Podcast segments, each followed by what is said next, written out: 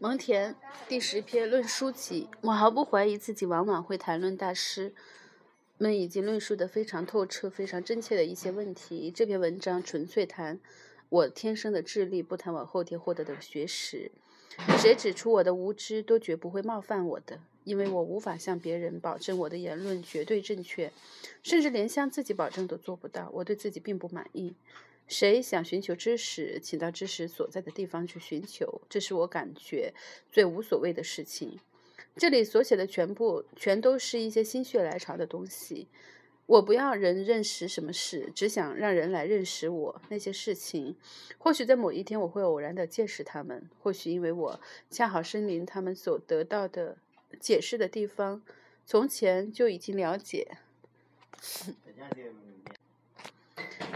这里所写的全都是一些心血来潮的东西。我不要人认识什么事，只想让人来认识我。那些事情，或许在某一天我会偶然的见识他们，或许因为我恰好身临他们所得到解释的地方，从前就已经了解。但是我已经记不得了。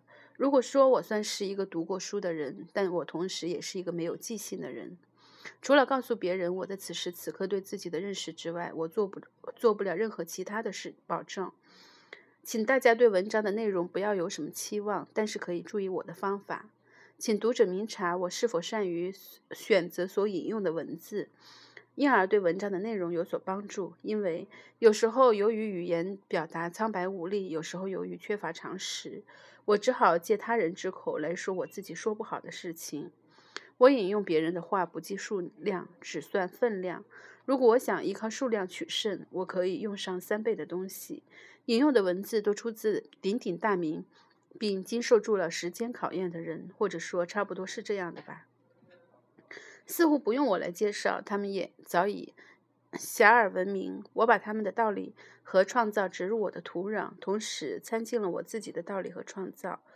我在这么做的时候，往往有意省略作者的名字，目的是想约束那些针对各类著作，尤其是对仍然活在世上的青年人。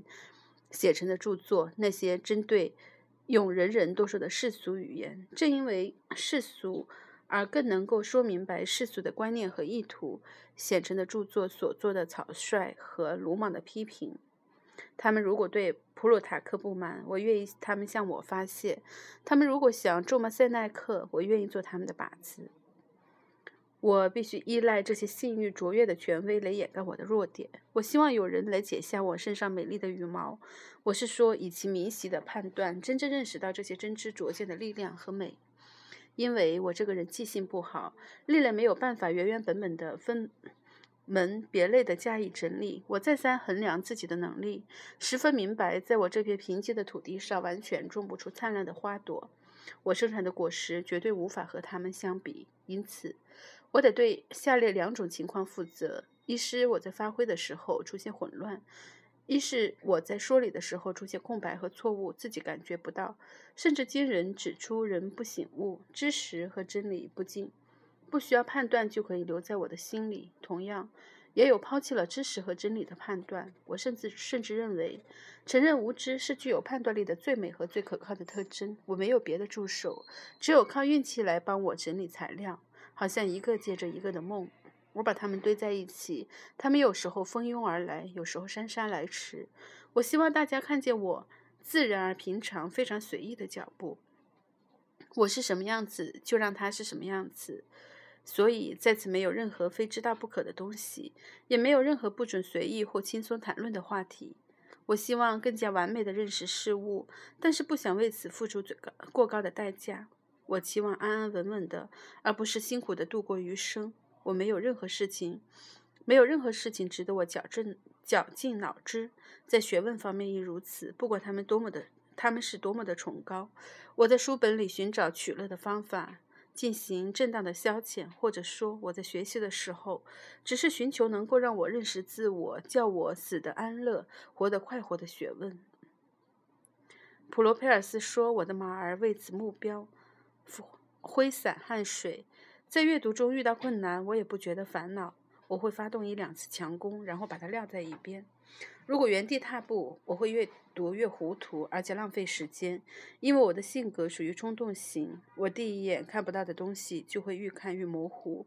不快活的事情我是不做的。高度的精神集中会令我头晕眼花，判断能力下降和迟线，视力开始模糊，甚至变得漆黑一团。于是我得重新判断，重新抖擞精神。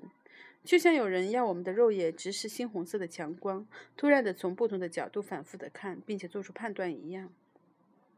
如果一本书不好看，我会拿起另一本；只有在实在太无聊的时候，才会继续看一本不好看的书。我不太会贪图新鲜。我觉得古人似乎更充实、更直接。我也不太看希腊人的著作，因为阅读儿童或学徒都能理解的东西，无法满足我的判断能力。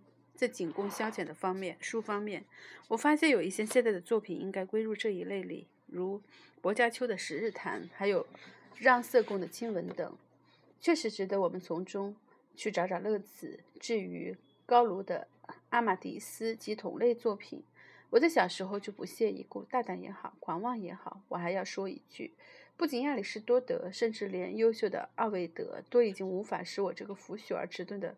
灵魂兴奋起来。从前，奥维德的流畅风格和丰富创新曾经令我赞叹不已，现在几乎让我读不下去了。我直率地就任何事物发表看法，甚至包括可能远远超出我的能力范围、与我的司法职务毫不相关的事物。我所发表的意见仅仅表示我的视野所及，而非事物本身的宽广程度。我对柏拉图的《谈话录》表示失望。把它当做一部软弱无力的作品。面对这样一位作者，我的判断能力本身就有点儿信心不足了。我不至于愚蠢到如此地步，反对古人著作的权威的评论，因为我历来视他们为师长和前辈。有时候甚至觉得和他们一起犯错都是一件幸事。我只得责怪自己，谴责自己肤浅，不能寻根究底，或者是曲解了事物。伊索的大部分寓言有多种意义和理解。那些认为他们具有讽喻意义的人，只是截取了故事的某个侧面，但是对大部分人来说，最重要的还是第一印象，即表面印象。当然，他们还有更生动、更根本和更内在的方面。这是大多数人不懂得深入探究的部分。我的情形和这些人一样。我顺着思路继续说下去。我始终觉得，在诗歌方面，维吉尔、卢克雷修、凯图。凯图鲁斯和赫拉斯四人的成就远在他人之上。维吉尔的农事诗更是我了解的最完美的诗篇。与之相比，我们不难看出作者如何。如果作者有时间的话，他一定会对《埃涅阿斯纪》的一些地方重新进行细细的梳理。我认为《埃涅阿斯纪》的第五卷最完美无缺。我也喜欢卢甘，而且很愿意将他引为同道。主要不在。风格方面，而在于它本身的价值，他的意见和评论的正确性。至于优秀的特朗斯，他体现出拉丁文的玲珑和优美。我极其赞赏他笔下生动的灵魂活动和行为风尚。在任何时候，我们的所作所为都让我 想起他诗中的段落和人物。我经常读他的东西，然而次次都能发现新的优美动人的东西。维吉尔之后，人们抱怨有人把卢克修。雷修和他相提并论，我的看法是，这实际上是一种不公平的比较。但是，当我反复的回味卢克莱修诗篇里某些美妙之处时，我得花很大的力气来肯定这种意见。如果他们对这种比较感到不快，那么现在又有人把亚里士多德和维吉尔进行比较，他们对这种愚蠢无礼的举动又有何感想呢？亚里士多德本人又会怎么想呢？加图尔说：“呵。”粗鲁和没有品味的事迹，把卢克雷修和维吉尔相提并论，已经大有人大鸣不平。我想，如果有人把普罗斯、普罗特和特朗斯，显然或者更显绅士风度，等同起来。古人会更加的哀叹不已了。人们之所以尊敬和爱戴特朗特朗斯，完全得益于罗马的雄辩术之父，因为他经常把特朗斯的名字挂在嘴边，称他是空前绝后的诗人。同时，也因为罗马诗人的第一判断、第一评判人给予他的朋友的定论。我时常胡思乱想，想到现在搞喜剧的人，以及在这方面有独到之处的意大利人的做法，他们把特朗斯或者普罗斯剧本中的三四个情节合成他们自己的一个情节。他们在同一个剧本里堆砌五六个薄伽丘的故事。他们借用别人的题材，因为他们不相信自己有能力发挥本身的魅力。他们需要找到一个支撑点。既然自身找不到足以令人欣赏的东西，就用故事来取悦我们。特朗斯则完全不同，其表达方式之完善和美妙，使我们完全不必理会内容。他的优雅与细腻处处吸引我们，他随时随地都那么有趣。赫拉斯说：“流畅而如流水一般。”他以其文笔的优美冲塞我们的心灵，甚至令人忘记美丽的故故事的美丽。以上的评价还让我想起其他许多人。我看见从前优秀的诗人多避免装腔作势和矫揉造作，不仅没有西班牙式和比特拉克式的冠带夸张，也不见流也不见流行于随后的世纪里点缀诗歌的较为平和、较为含蓄的噱头。因此，好的评论家并不因为古人的作品里没有这些东西而感到遗憾。比起马尔西亚勒把自己的诗歌变成更加辛辣的。历次，他们他们更欣赏卡图鲁斯的小诗中平静如水、轻柔如丝、美丽如花的景见。我刚才说的这个道理，马尔西亚勒拿来为自己用所用了，不必大伤脑筋，主题已解决一切问题。马尔西亚勒古代的诗人不急不躁，让人读得明明白白。他们随处可以找到笑料，他们不需要搁置自己。现在的一些诗人则需要外力帮忙，他们不够才智，只好更多的依靠肢体。他们骑马，因为他们脚力不够，就像在舞会上一样。那些地位卑微的人学着舞步，因为达不到贵族的穿着和仪态的水平，只好街头卖艺一样，做一些危险的跳跃或怪模怪样的动作来突。出自己，在一般的舞蹈里，贵妇们只需自然的迈步，展现日常的衣着和仪态。相比之下，在一些花色繁多和着重肢体动作的舞蹈中，他们就从这些人的表演中得以匪浅了。我见过许多杰出的演员，他们穿着普通，举止如同常人，却以他们的技艺给了我们尽可能多的欢乐。初学者或者。技艺不精的人才需要涂纸、抹粉，需要做一些稀奇古怪的动作和表情，为的是引人发笑。我的这个观点可以在许多地方得到印证，比如把恩涅阿斯季和愤怒的罗兰比较一下，我们可以看。到前者振翅高飞，坚定地朝着一个很高的目标飞去，而后者则徘徊不徘徊不前，从一个故事跳到另一个故事，像小鸟从一个枝头跳到另一个枝头，总觉得自己的翅膀只能飞一段短短的距离，每飞一小段就要歇一歇，生怕力量不够和接不上呼吸。维吉尔说：“他只在近处徘徊，从不远走。”至于我的另一个阅读兴趣，使我的愉悦之余更追求一点成果。而且我可以从中学习到如何调节我的脾气和态度。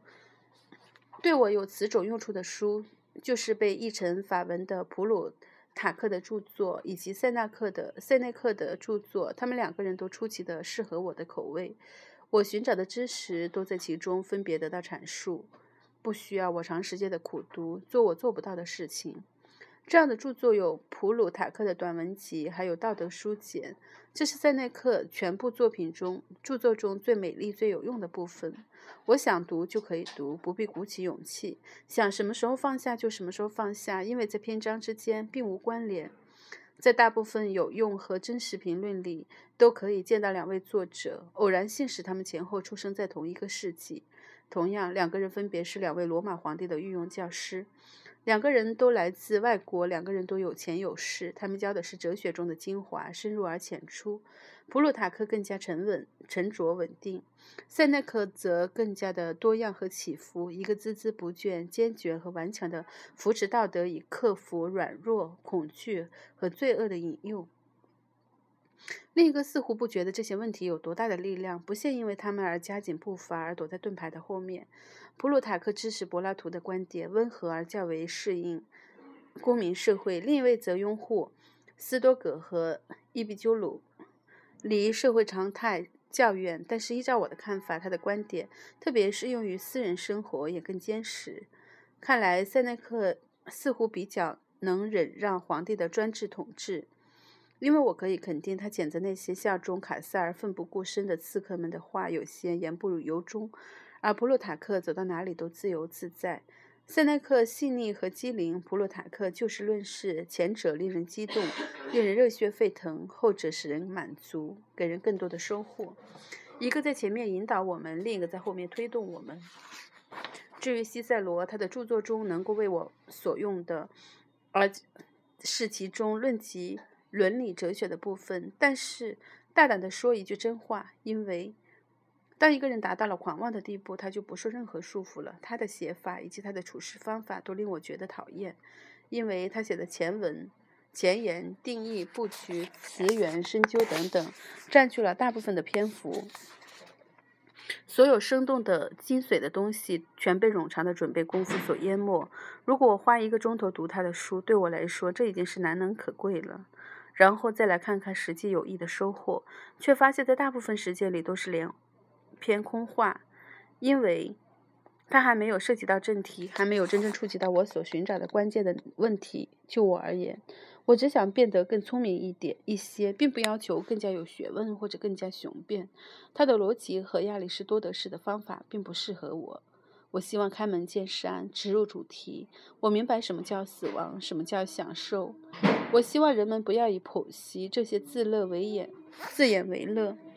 我寻找终极的正确和坚实的原因，叫我如何不断努力的方办法，细腻的读法，语句。细细腻的语法、字句的排列和章法的巧妙配合等等，都无助于事。我要求言之成理，一开始就攻击要点。西塞罗的演说就像围着火把兜圈子，配合。在这这在学校、法院等场合是好的，我们可以打个盹，过上十五分钟，还来得及清醒过来继续听课、听讲。如果是对付法官，不管三七二十一，只要打赢官司就行。如果是对孩子或者普通人，都需要采用这种方法，因为对他们说话必须一五一十的讲得清清楚楚。看看是不是说到点子上。我不愿意别人死命，我不愿意别人死命提醒我专心，不愿意别人像传令官一样的老是对我喊叫。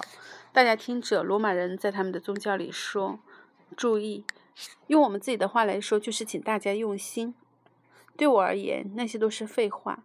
我从家里来，本来就已经准备好了，我完全不需要小菜和佐料，全身的肉我也能吃，不需要这些准备功夫和节奏来为我醒目醒胃。这么做只能使我厌烦和倒胃口。不知道这个放任的时代能不能原谅我胆大妄为和大不敬的评论。我认为柏拉图本人的谈话录同样拖沓，甚至窒息了谈话的内容。像他这样的人，其实应该告诉别人更多美好的事物，他却花那么多时间为这些谈话做了冗长的、无谓的铺排。我完全感觉不到他的语言的美，原因也可能是在于我的无知。我一般寻找利用知识而不是创立知识的书。前面所说的两位，加上普林尼以及他们与他们类似的作家，他们的书中没有要人注意这种说法。他们愿意和自觉的人打交道，或者说，如果在他们的书里出现这两个字，那也是一种具有实质意义的注意，是一种特别明确和具体的要求。我同样很愿意读致阿迪居斯的信，不仅仅因为它包含广阔的历史知识和当时的社会事件，尤其是因为从中可以发现作者私下里的喜怒哀乐。我有一种不同一般的好奇心，我在别的地方提过这一点，就是想洞察作者的灵魂和他们天生的判断力。我们应该通过他们展现在世界面前的著作，好好评价他们家人的才华，而不是他们的情感或者他们本人。我感到万分遗憾，我们遗失了布鲁图所写的关于道德的书。因为学习那些懂得实践的人的理论是一件大好事，但是也正因为宣讲者与宣讲内容是两码事，所以我喜欢从他的自己的书里认识他，也喜欢通过普鲁塔克来认识他。如果可以选择的话，我当然更愿意真正的知道，在某一场战斗之前，他在帐篷里对私人朋友所做的展望，而不是第二天他向部队发表的演讲。我更想知道他在办公室和卧房。而不是他在广场或是参议院里所做的事。至于西塞罗，我同意一般的评论，除了知识，在他的头脑里没有很杰出的东西。他是一位好公民，具有慈爱之心。一般肥胖和喜欢开玩笑的人大多这样，他也是其中之一。但是他软弱、虚荣而有野心，不瞒你说，还相当的突出。真不知该怎么样的原谅他。他竟然会觉得自己的诗歌值得公之于众，做几句歪诗算不得是什么大的缺陷。但是。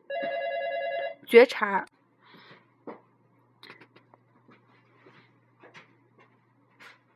但是察觉不到他的诗句与他鼎鼎大名有天壤之别，这就是缺乏判断力的问题了。至于辩论技巧，那是完全无人可及的。我想今后也无人可以达到他的水平。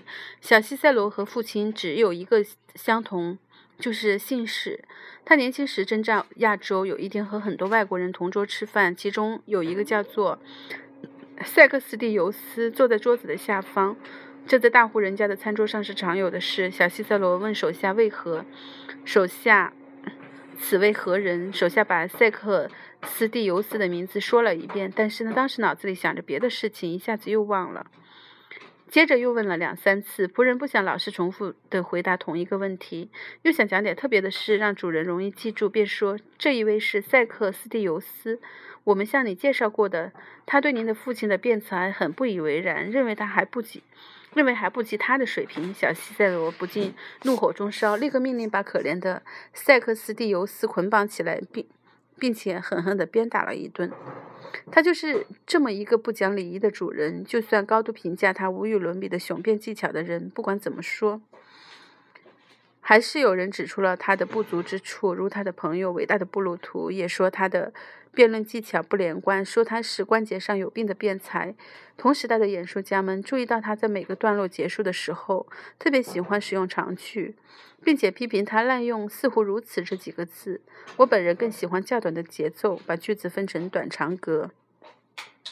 他有时候还莫名其妙地弄错音节的数目，虽然这样的情形并不多见。现在我的耳边就响起了这样一句话：“哦，拉丁文我还是换成中文说。对我们来说，宁可老年提前来到，也不愿愿意让老年的时间拖得太长。”我最喜爱历史学家，他们有趣而易读。一般我想认识的人，在他们的书里总比别的地方写得更生动、更完美，不论是总体还是细节。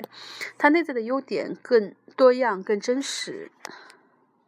与人交往的手段和面临危险的事情，使得心理活动更多变。然而，那些写传记的人总是强调意图而忽视事实，强调内心而忽略已经表现在外的东西。所以，历史学家更加。适合我，所以在各种各样的作家里，普鲁塔克是我最欣赏的。我们没有十来个像欧根尼、拉尔修这样的人物，为此感到难过，也为他没有得到更广泛、更深入的传播。因此，我想了解这些世界先驱者的学说和丰富思想。我同样想了解他们的命运和人生。做此类的历史研究。应该不加区分地博览各类著作者的著作，老的和新的，外国的和本土的，从中学习他们研究事物的不同的方法。但是我觉得卡赞值得人们特别的关注，不仅仅为了认识历史，而且还因为他本人，因为他的完美和杰出也在包括萨吕斯特的在内的众人之上。显然，我在阅读这位作者的时候，比别人阅读人文著作更怀有一份深厚的崇敬和仰慕之心。我有时候欣赏他的丰功伟绩和威武高贵，有时候欣赏他的语言纯洁和高不可及的优雅。如西塞罗所说，他在语言上的造诣超过了所有的历史学家，甚至可能包括西塞罗他自己也说不定。说到敌人的时候，他的评论真诚直率，除了以虚假的色彩掩盖其。非正义的事业和发出屎臭气味的野心之外，我想我们只能责备他一件事，那就是他谈自己的笔墨太少，因为他个人的参与比他在书中所反映的更深更广。否则的话，那么多伟大的业绩是无法实现的。我喜欢的历史学家，要么非常的普遍，要么非常的优秀。要么非常的普通，要么非常的优秀。普通的历史学家，他们在作品里不随意加入自己的东西，他们只注入细心和热情，收集各种各样的材料，不加选择、不加分类的把它们真实的记录下来，完全让我们去判断事实和真相。举例来说，这样的历史学家，当首推优秀的福华沙尔，他处事是那么的朴实真朴实真诚，发现错误不怕立即承认，只要是错误就及时更正。他告诉我们满天飞的邮留言，转述他收到的各类报告。它是赤裸的和未经加工的历史素材，这是历赤裸的和未经加工的历史素材，谁都可以按照自己的聪明才智各取所需。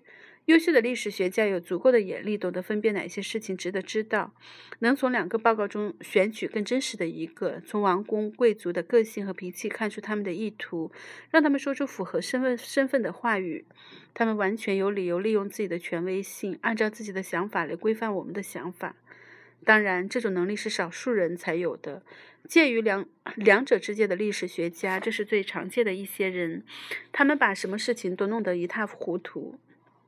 他才有的介于两者之间的历史学家的，这是最常见的一些人。他们把什么事情都弄得一塌糊涂。他们给我们吃他们嚼过的馍，他们乱下结论，从而按他们的狂想来翻转历史，因为判断。弯斜了，人们自然会顺着这个方向误解和扭曲事实。他们试图选择值得让人知晓的事，却往往掩盖可以为我们提供更多实情的某些私下的谈话和活动，或者有一些他们觉得不可思议的事情而被忽略了，或者还有一些事情，因为他们无法用纯正的拉丁文或法语来表达而被删节了。他们可以大胆的实施施展。雄辩术和演讲的技巧，他们可以随意的评论，但是他们也应该给我们进行判断的余地。他们不应该通过删节或者其他手段弯曲和隐瞒任何材料，而应该原原本本的把全部的事实留给我们。人们往往为此挑选一些会讲通俗语言的人，尤其是最近这几个世纪。唯一的考虑是他们是不是能说会道，仿佛。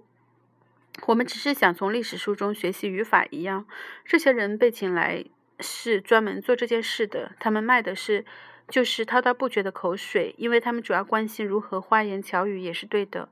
于是他们用大量的美丽的词藻言辞，利用街头巷尾收集到的飞短流长，为我们炮制一大锅的一一锅的大杂烩。唯一好的历史是那些亲自领导事件的人，或者亲自参与指挥世界，起码也是有幸参与。过类似事件的人的写的历史，几乎所有的希腊和罗马的历史作者都是如此。因为许多目击证人写了同一件事。当时一般的伟人都是也是有学问的人，即使什么地方有错，那也是微乎其乎其微的错误，或者因为世界本身确实存在有非常可疑之处。如果让一名医生来论述战争，或者让一名小学生来议论王公贵族的宏才大略，我们能期待得到什么呢？如果我们想知道罗马人在这方面的信念，只需举出这个例子就行了。阿西纽斯·波利翁在卡塞的历史里发现了这个某个错误，因为卡塞不可能面面俱到地照顾到部队的每一部分，他相信了手下送来的未经核实的报告，或者因为没有用心听取各级军官在他外出的时候所做出的决定。我们可以从这个例子中知道，类似追求真相的工作是多么的细致。如果我们不不能按照法庭取证的办法让证人当面对质，难道与案件相关的每个细微的物证，我们就不能单凭指挥官所了解的情况，也不能仅仅依靠战斗在第一线的士兵的见证来确定一场战争的实际情形？说实话，我们对自己做的事情并不是十分清楚的。伯丹对这个问题谈得很透彻，而且很符合我的想法。我的记忆力极差，时常发生记忆错误，有时候严重到这种地步，我不止一次地拿起同一本书，但是每次都好像从来没有见过一样，实际上却是我在几年前仔细研读过的，而且在书里涂满了好多笔记。为了稍稍弥补这个毛病，我在不久前培养一个习惯，在每本书，我说的是那些只想读一次的书的最后一页写上读完这本书的日期。哇，我有先见之明，我已经做这个了。我没写过。嗯，并且写上对书的大致的评价，起码代表了我在阅读之后对作者的大概印象和想法。我在这里转述几个这样的评语。下面是我在大约十年前。对其下单写下的话，因为不管书里用什么语言，我都跟他们说我自己的语言。这是一位勤奋的史学官，依我所见，他非常的真实可靠。我们可以从他的书里知晓当时的发生事件的真相。同时，他参与了，亲自参与了大部分的世界，地位。而且地位显赫，没有任何迹象表明他出于仇恨、争宠或虚荣而掩盖事实。因此，他对大人物的评价写得特别的可信，尤其是提拔他、委任他担任公职的人，比如克莱芒七世教皇。至于他本人特别引以为荣的著作，也就是杂谈和演讲部分，确实精彩纷呈，确实都有神来之笔。但是他过于沉醉其中，因为。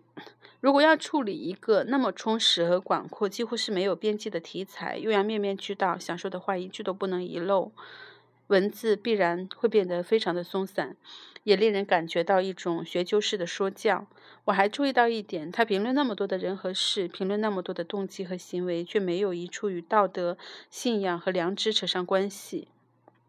仿佛这些东西全从世界上消失了一样，而任何行为，不管从表面上看多么美丽，在他笔下都被归结为罪恶和利益驱使的结果，简直难以置信。在他的评论无数的行为之中，竟然没有一件是理性的行为。堕落如此普遍的尽是人类，尽是人类，竟然没有人能够幸免。我不禁担心，他是不是天生偏爱罪恶，或者他是以己之心度他人之福呢？在菲利普·德·高米勒的高米纳的书里，我是这么写的：你在书里可以发现一种温和、建议朴实而简单的语言，叙述纯真，作者的诚意跃然纸上。提到自己的时候，没有一点虚荣心；讲到别人的时候，没有一点做作和嫉妒。他的感想和劝导充满了热忱、热情和真诚，以及罕见的才华，随处可见的权威和严肃性，都说明这是一位出身高贵、成就大事业的人。在杜贝雷先生的回忆录里是这么写的：看到那些努力驾奴事务的人写下他们的经验，真是一桩赏心悦目的事情。但是无可否认，这两位绅在两位绅士老爷的身上，明显缺失前人那种爽直和敢想敢为的光芒。比如圣路易的侍侍从茹安维勒、查理曼大帝的大总管 A 吉纳，还有比较近期的菲利普·德高高米纳。杜贝雷兄弟的书不像是一部历史，更像是一篇反对查理五世大殿为弗朗索瓦国王所做的辩护词。我不愿意相信他们从根本上篡改了事实，但是为了使我们接受他们对事件的违背常理的评述，他们故意掩盖国文一国王一生之中最敏感的东西，确实达到了登峰造极的地步。德蒙。蒙莫朗西和德布里翁两位失宠，他们的名字在书中被遗忘，这这是明证。德当普夫人的名字甚至连一次也都没出现。你可以掩盖秘密的活动，但是掩盖人人皆知、后果严重的事情，这是不可原谅的错误。总之，要想完整的了解弗朗索瓦国王和当时发生的事情，如果大家相信我的话，我劝你们去别处寻找，书中也有一些有益的东西。那是叙述贵族们参加战斗、他们的战绩、王公贵族私下的谈话和活动，则朗杰大人主持的交易和谈判等部分，其中有不少值得知道的东西和非同一般的见解。